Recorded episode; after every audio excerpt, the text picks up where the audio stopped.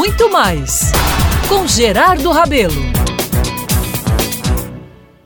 Meus amigos, minhas amigas, recebi ontem uma mensagem no WhatsApp que registrava os 99 anos de nascimento do multiartista Hermano Guedes de Melo, ou Hermano José, como ficou conhecido em todas as partes. Hermano, com toda a distância que tinha da idade comigo, se tornou um amigo, viu?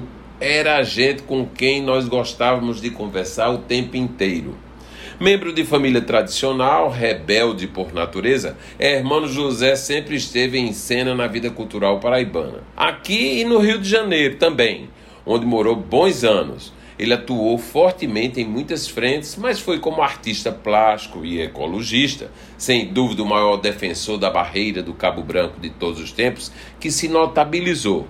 Aliás, sobre a barreira do Cabo Branco, era tido até pelo pessoal que se intitula de desenvolvimentista como um encrenqueiro verde. É, isso mesmo. Conheci irmã José, meus caros, nos vernissagens da Galeria Gamela, um célebre espaço de artes pilotado pela marchã Roseli Garcia.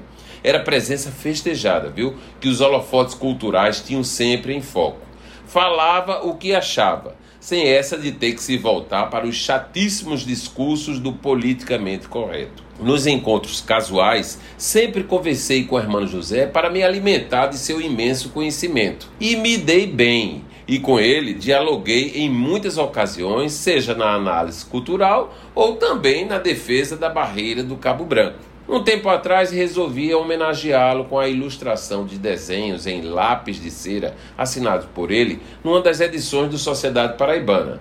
Fiz entrevista com ele na casa do Bessa, num terraço apinhado de peças antigas e muitos, muitos trabalhos.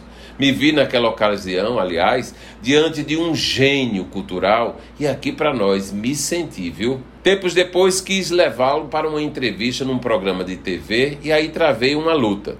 Hermano, quero entrevistá-lo na TV. Olha, não saio de casa à noite não. Não gosto e nem tenho carro. Vou te buscar aí, rapaz, e levar depois da entrevista. Então tá bom. Amigos, depois dessa vitória, decidi, não sei porquê, talvez para fazer movimento, convidar para a mesma entrevista um professor de História das Artes bem conhecido daqui. E foi aí que a coisa complicou, viu?